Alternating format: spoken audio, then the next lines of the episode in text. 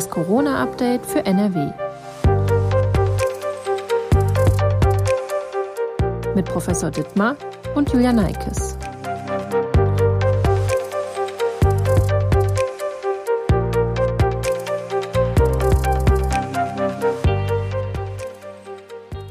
Hallo und herzlich willkommen zu einer neuen Folge von Das Corona-Update für NRW. Heute ist Dienstag, der 26. Oktober. Mein Name ist Julia Neikes und ich arbeite in der Videoabteilung der Funke Mediengruppe in Essen. Professor Ulf Dittmar, Leiter der Virologie am Uniklinikum in Essen, ist mein Gesprächspartner und beantwortet Fragen rund um die Corona-Pandemie. Hallo, Herr Professor Dittmar. Ja, guten Tag, Frau Neikes. Wir sprechen heute unter anderem über folgende Themen.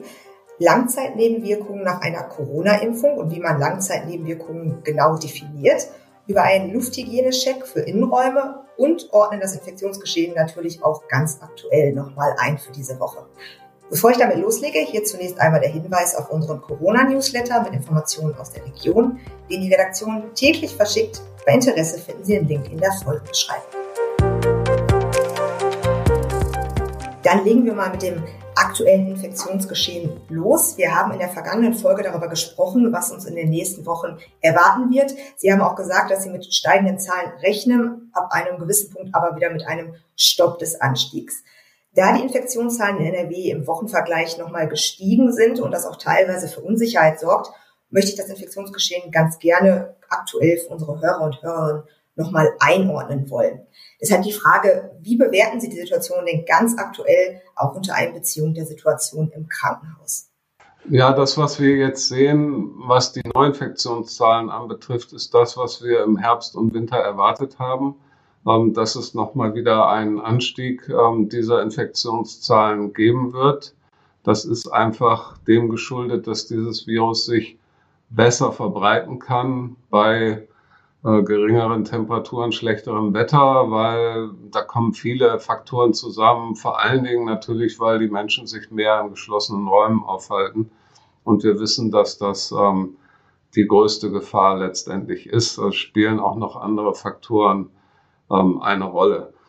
Aber was wir gesehen haben, schon im August, sicherlich ähm, noch im Spätsommer zu dem Zeitpunkt oder im Sommer, war, dass die Infektionszahlen gestiegen sind ähm, und dann an einem gewissen Punkt ähm, diese Steigung äh, dann zum Erliegen gekommen ist, auch ohne dass weitere Maßnahmen getroffen worden sind. Und ähm, genau das erwarten wir für den Herbst eigentlich wieder. Wir werden wieder steigende Zahlen sehen und da sind wir jetzt schon am Anfang ähm, oder teilweise mittendrin in einigen Bundesländern. In NRW haben wir noch eine relativ gute Situation. Bei anderen Bundesländern sieht das schon ganz anders aus. Ähm, da sind ja teilweise schon Inzidenzen von fast 400 äh, oder über 400 erreicht.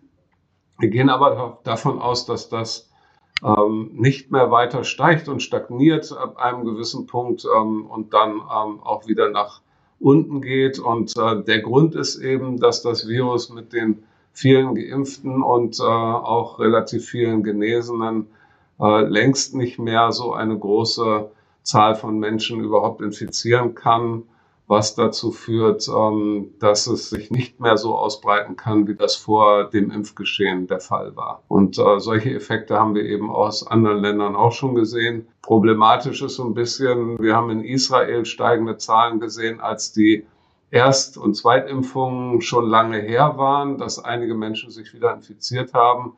Diese Zahlen sind dann aber wieder deutlich runtergegangen, als äh, flächendeckend in Israel vor allen Dingen die älteren Menschen ein drittes Mal geimpft worden sind. Also solche Maßnahmen sind nochmal wichtig, um auch die Infektionszahlen für den Herbst und Winter hier zu kontrollieren. Es ist ja vor allen Dingen auch wichtig, dass äh, selbst wenn Menschen sich anstecken, dass sie dann nicht krank werden. Deswegen, äh, wie ist denn aktuell die Situation im Krankenhaus? Also ist das ähm, alles noch relativ ruhig? Hat sich da was verändert? Und wer liegt im Krankenhaus aktuell im Uniklinikum in Essen? Ja, genau. Ähm, das ist natürlich eine wichtige Frage, weil die Infektionszahlen alleine ähm, sagen längst nicht mehr so viel aus, wie das ähm, im letzten Jahr der Fall war, als die direkt immer mit dem Krankenhausgeschehen gekoppelt waren. Das ist durch die Impfung teilweise entkoppelt. Es ist immer noch so, wenn wir viele Infektionen haben, ähm, draußen in der äh, Bevölkerung, dann haben wir auch wieder mehr Fälle im Krankenhaus. Bei uns ist die Lage ähm, im Moment sehr stabil. Ähm, wir haben durchaus äh, noch einige Corona-Patienten, Covid-19-Patienten, die wir hier betreuen. Ähm, aber die Lage ist im Moment zahlenmäßig sehr stabil. Und ähm, wir sehen weiterhin den Effekt, dass äh, die, die äh, so schwer erkrankt sind, dass sie ins Krankenhaus müssen oder dann so auf, sogar auf die Intensivstation müssen, sind ähm, entweder Personen, die ungeimpft sind oder nicht vollständig geimpft sind. Ähm, oder es sind Menschen, die ähm, zwar vollständig geimpft sind, aber kein äh, sehr gut funktionierendes Immunsystem mehr haben. Entweder weil sie krank sind, also zum Beispiel Organtransplantierte oder Menschen mit Blutkrebs haben wir weiterhin. Äh, oder jetzt ähm, haben wir äh, durch die äh, höheren Infektionszahlen auch den ein oder anderen älteren äh, oder sehr alten Patienten gehabt, der vollständig geimpft war, aber jetzt dann äh, doch relativ schwer erkrankt ist. Ähm, deswegen ist auch gerade für die über 70-Jährigen die Drittimpfung für diesen Herbst und Winter wirklich wichtig. Zu dem Thema habe ich ähm, hinterher später im Interview auch nochmal eine Frage. Als erstes oder als nächstes würde ich ganz gerne einmal über das Thema Langzeitfolgen nach einer Corona-Impfung sprechen. Es gibt ja durchaus Menschen, die sich aus Angst vor Spätfolgen, also Langzeitnebenwirkungen, nicht gegen Corona impfen lassen. In den letzten Tagen wurde über das Thema in der Öffentlichkeit wieder stärker gesprochen und ich würde das ganz gerne auch nochmal hier im Rahmen dieses Interviews zusammenfassen und außerdem auch ein paar Aussagen besprechen, die vor allen Dingen im Internet immer mal wieder auftauchen und durchaus für Unsicherheit sorgen und einfach mal besprochen werden müssen, denke ich.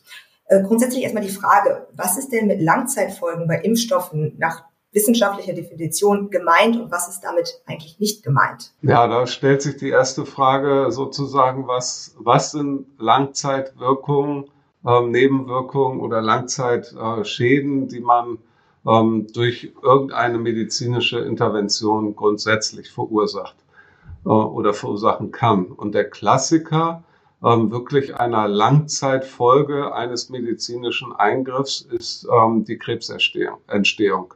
Und ähm, es gibt tatsächlich eben Medikamente, ähm, die krebsinduzierend sind. Und das ist ein sehr langsamer Prozess, eine Krebsentstehung. Das heißt, ähm, hier kann ein Ereignis, eine Therapie und die Krebserstehung äh, Jahre auseinanderliegen. Der klassische Fall ist sozusagen, jemand hat Krebs und muss gegen Krebs behandelt werden. Dann werden oft Medikamente eingesetzt, ähm, die ihrerseits durchaus nach äh, längerer Zeit wieder Krebs verursachen können. Ähm, aber man hat an der Stelle keine andere Wahl, als diese Mittel einzusetzen, um das Leben akut zu retten. So solche ähm, Krebsentstehungen durch Impfstoffe zum Beispiel, das wäre eine der klassischen Spätfolgen einer Impfung oder Therapie.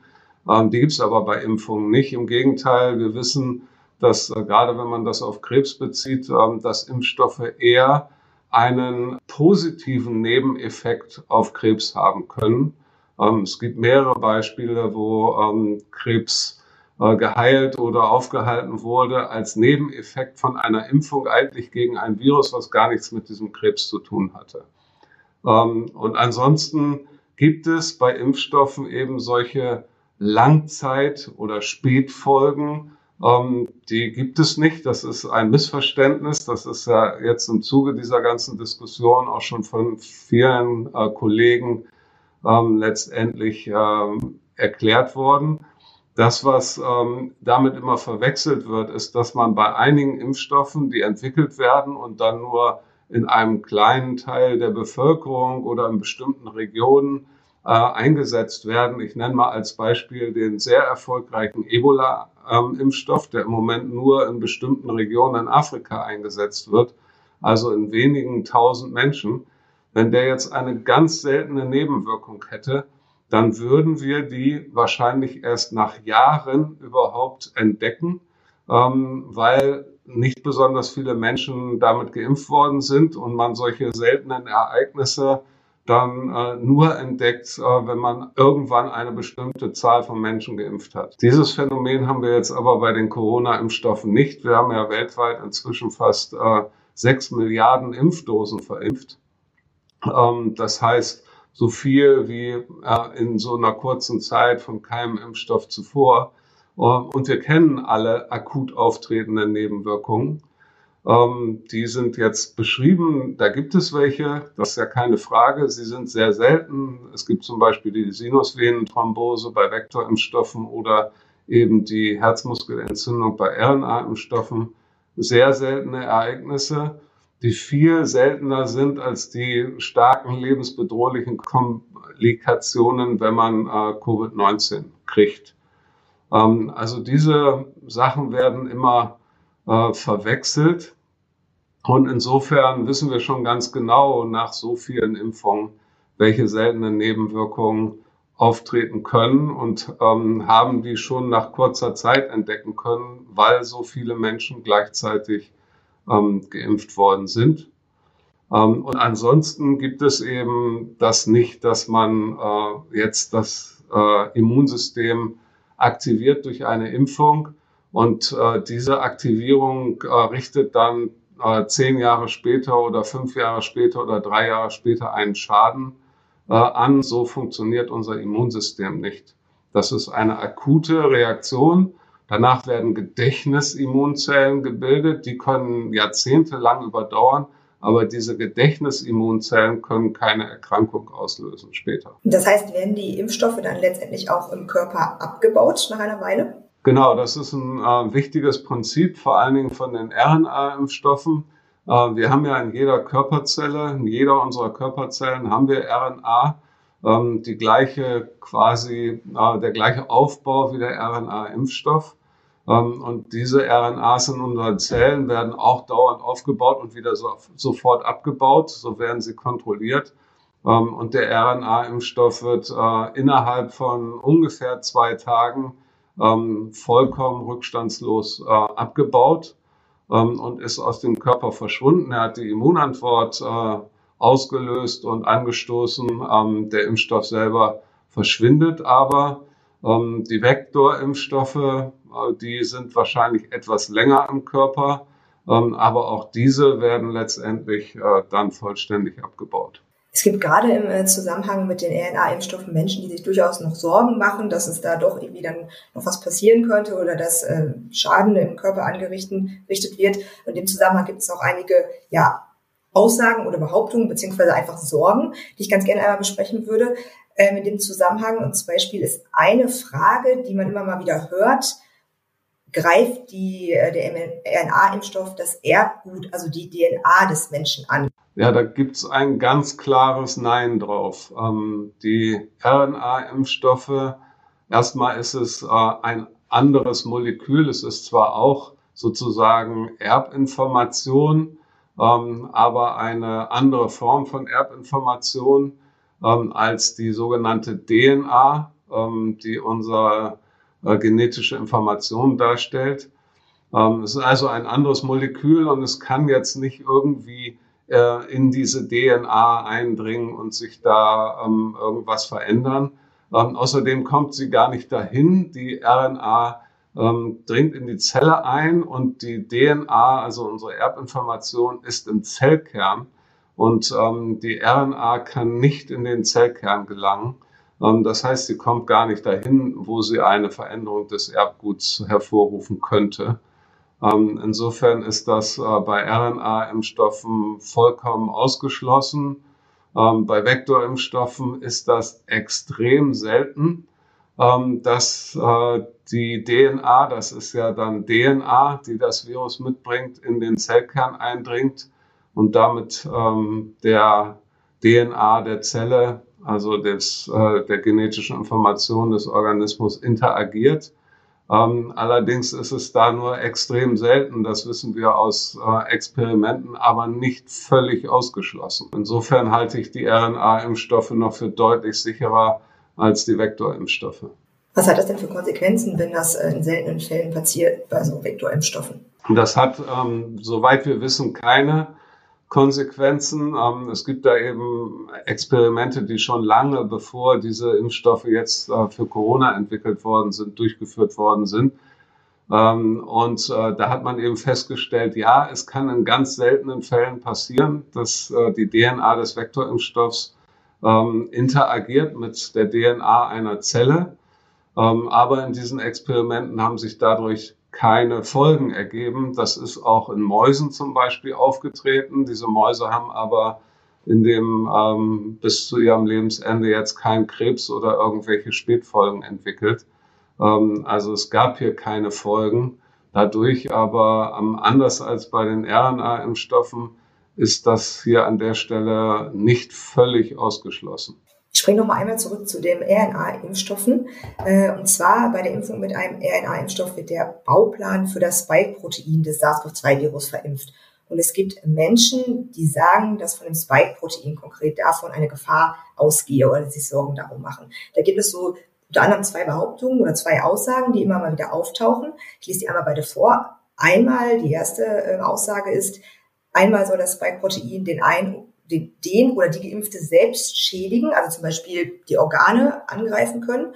Und die andere Aussage ist, Geimpfte könnten das Spike-Protein ausstoßen und dann beispielsweise über die Haut oder beim Husten über Tröpfchen weitergeben und damit andere Menschen tatsächlich krank machen. Und ähm, das hört sich jetzt vielleicht kurios an, aber das ist durchaus eine Aussage, die immer mal wieder getätigt wird. Deswegen finde ich es eigentlich ganz wichtig, darüber zu sprechen, ähm, wie die Menschen überhaupt darauf kommen könnten und was dahinter steckt. Also was ist das Spike-Protein, was kann es, was kann es eigentlich gar nicht? Ja, ich fange vielleicht mal bei, dem, bei der zweiten Behauptung an. Also se selbst wenn man das Spike-Protein jetzt ausscheiden würde, ähm, ist es an sich nicht infektiös oder kann keine andere Person infizieren, weil es ist nur ein Protein und kein Virus.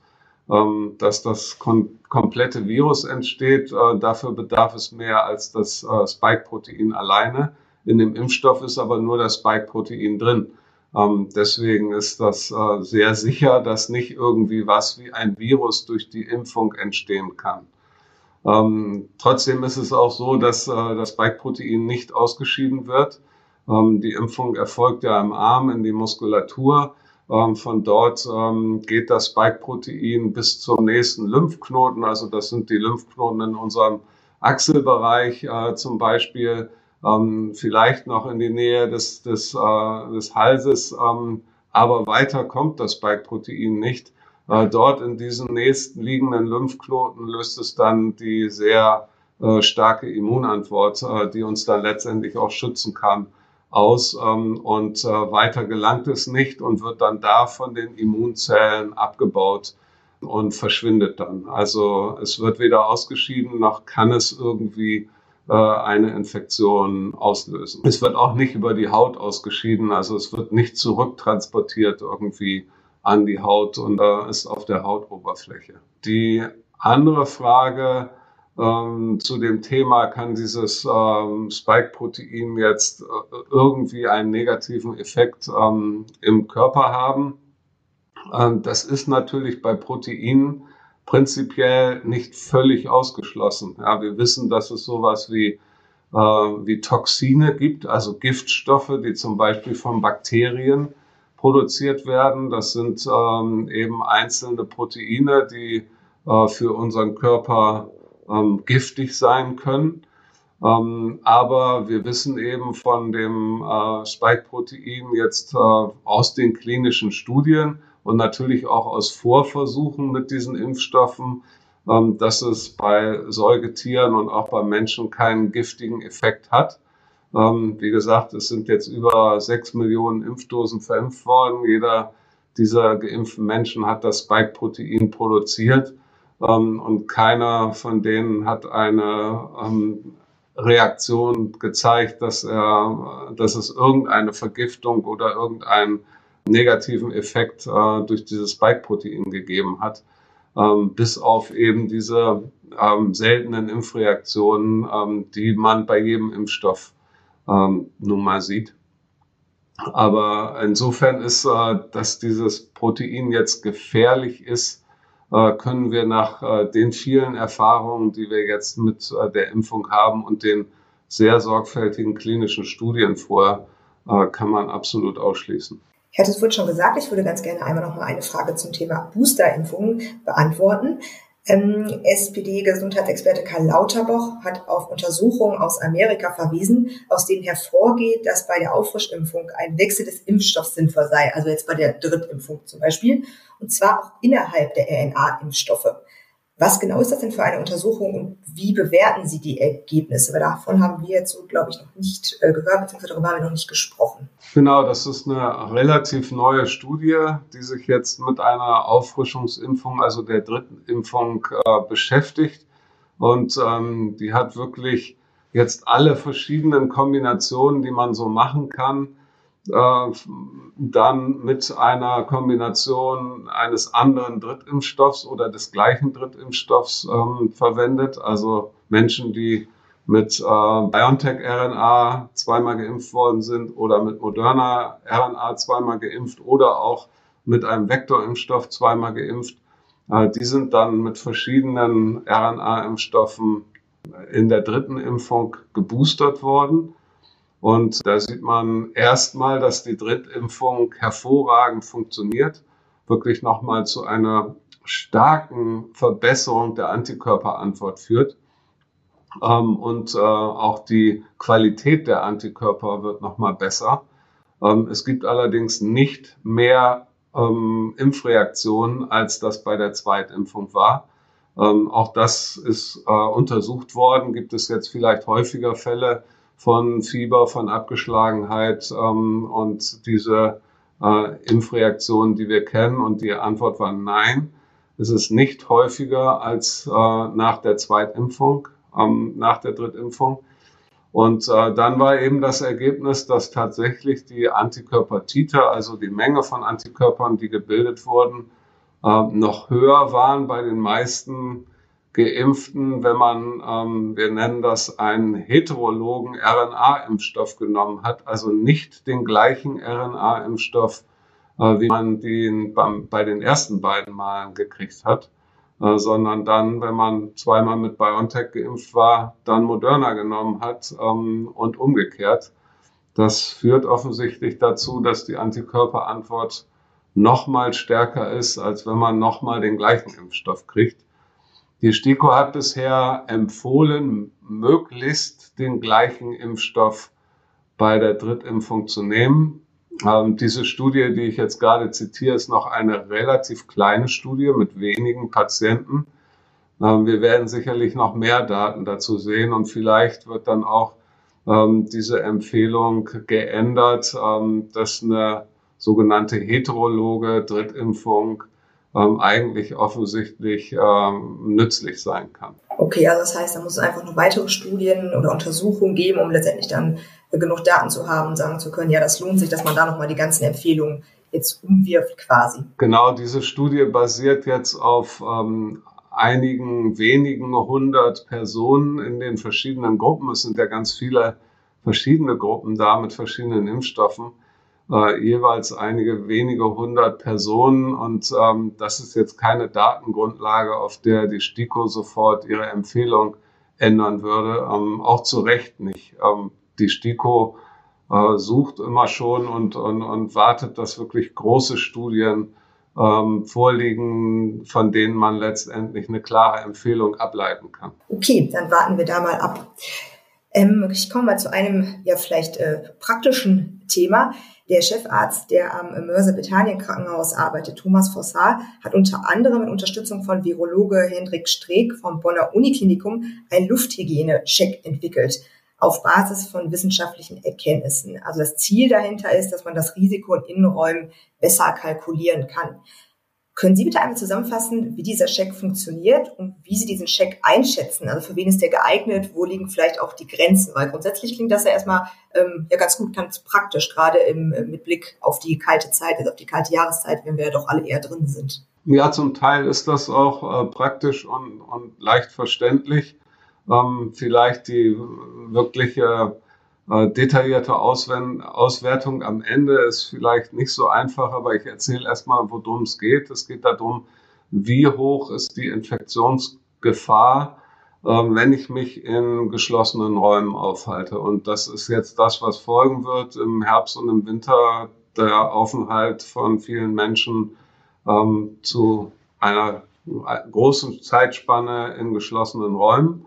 Ähm, also bezieht äh, dieser Check viele Sachen, die da eine Rolle spielen und die Infektionsgefahr steigern oder senken, eine Rolle. Und ähm, die wichtigen äh, Parameter sind hier die Personenzahl, die sich in einem Raum aufhält, die Aufenthaltsdauer dieser Person in einem Raum, die Raumgröße und äh, Deckenhöhe dieses Raumes, ähm, die Möglichkeit des Lüftens oder von Lüftungsanlagen oder Luftfilteranlagen in diesem Raum, dann das äh, Tragen oder Nichttragen eines Mund-Nasenschutzes ähm, und die Atemfrequenz von den Personen, die sich in diesem Raum aufhalten. Und ähm, die muss man jetzt nicht messen, sondern es geht darum, sitzen diese Menschen da und unterhalten sich oder machen sie etwas anderes, wo die Atemfrequenz äh, nun mal eindeutig steigt und das Risiko,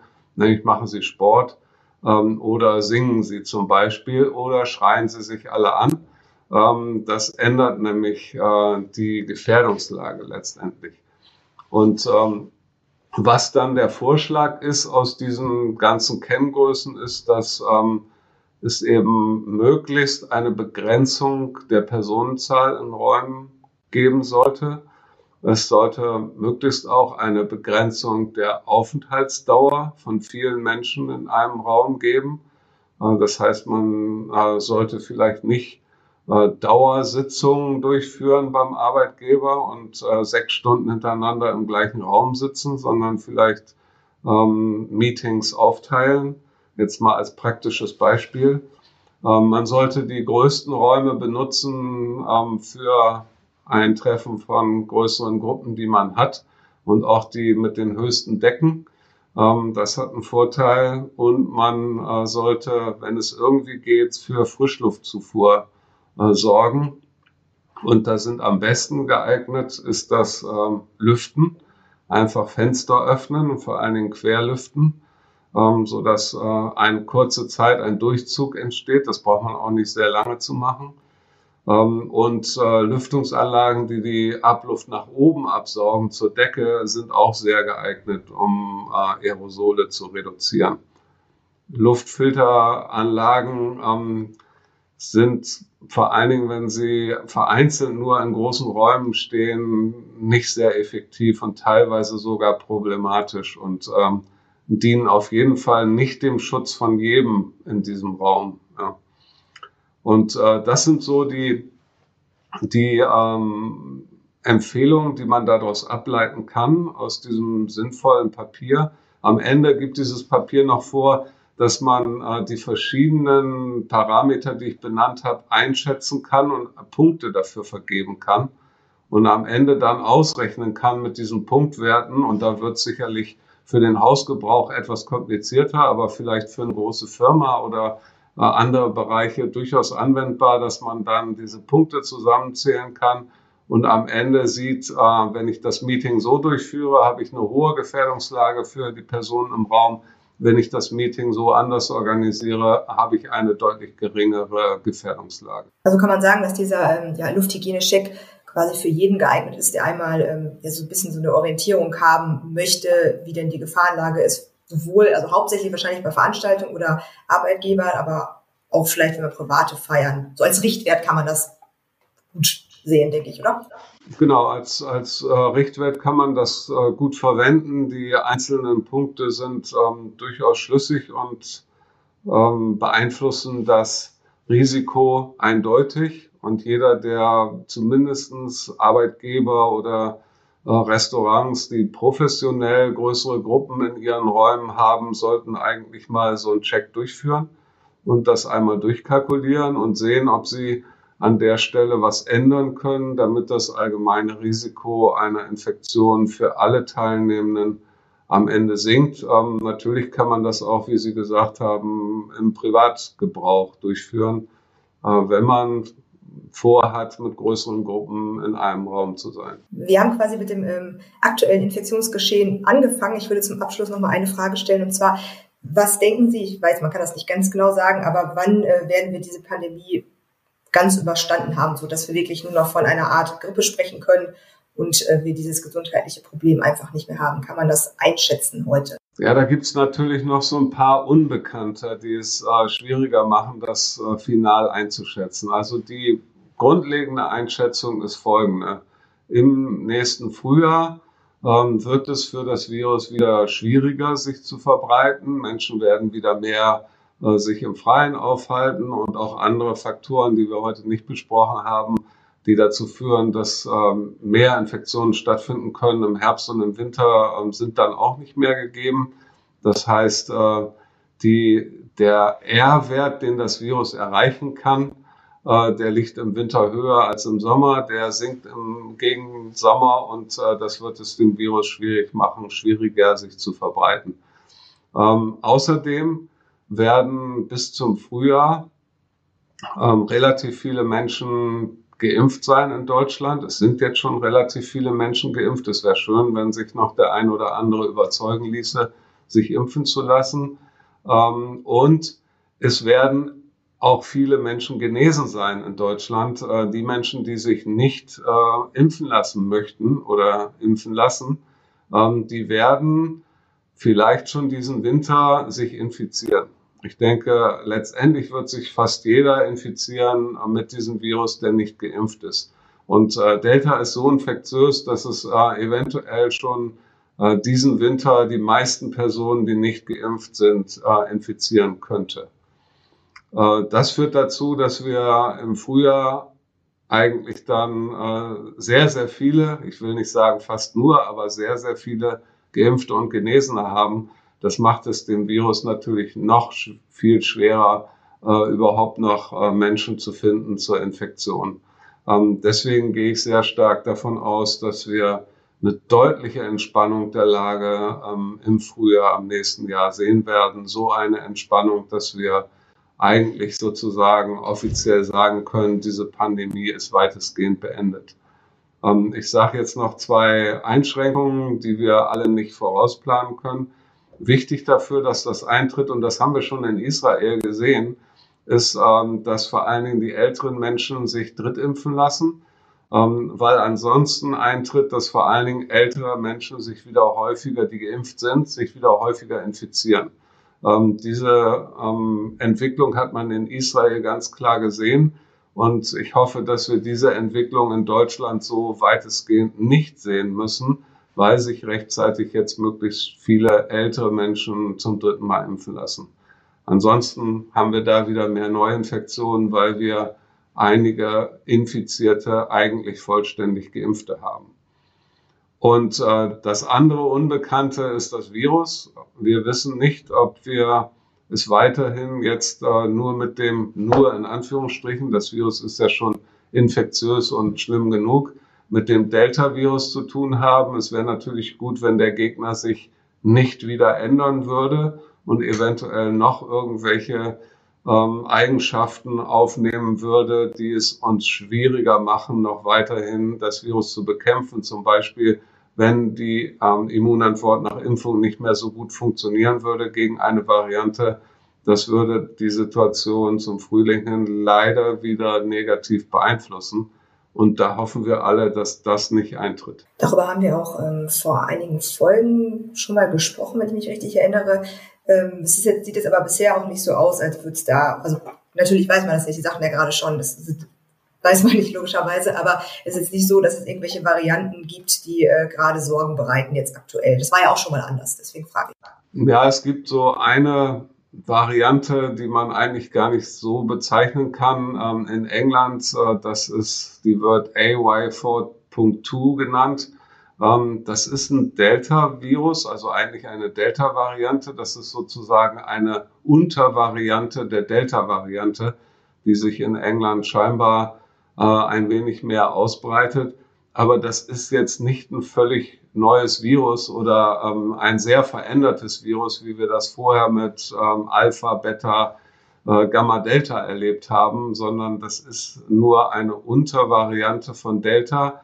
Und diese zwei zusätzlichen Veränderungen im Vergleich zu Delta, die dieses Virus hat, die kennen wir schon aus anderen Viren, zum Beispiel aus, dem, aus der Alpha-Variante.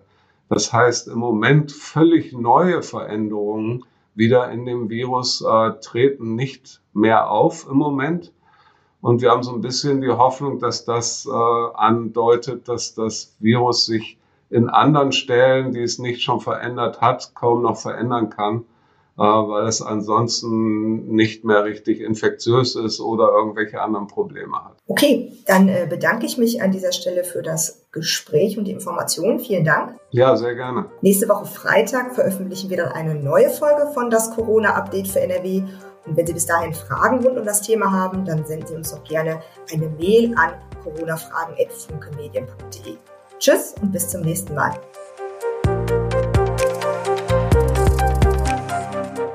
Ein Podcast der WAZ, WP, NRZ und WR.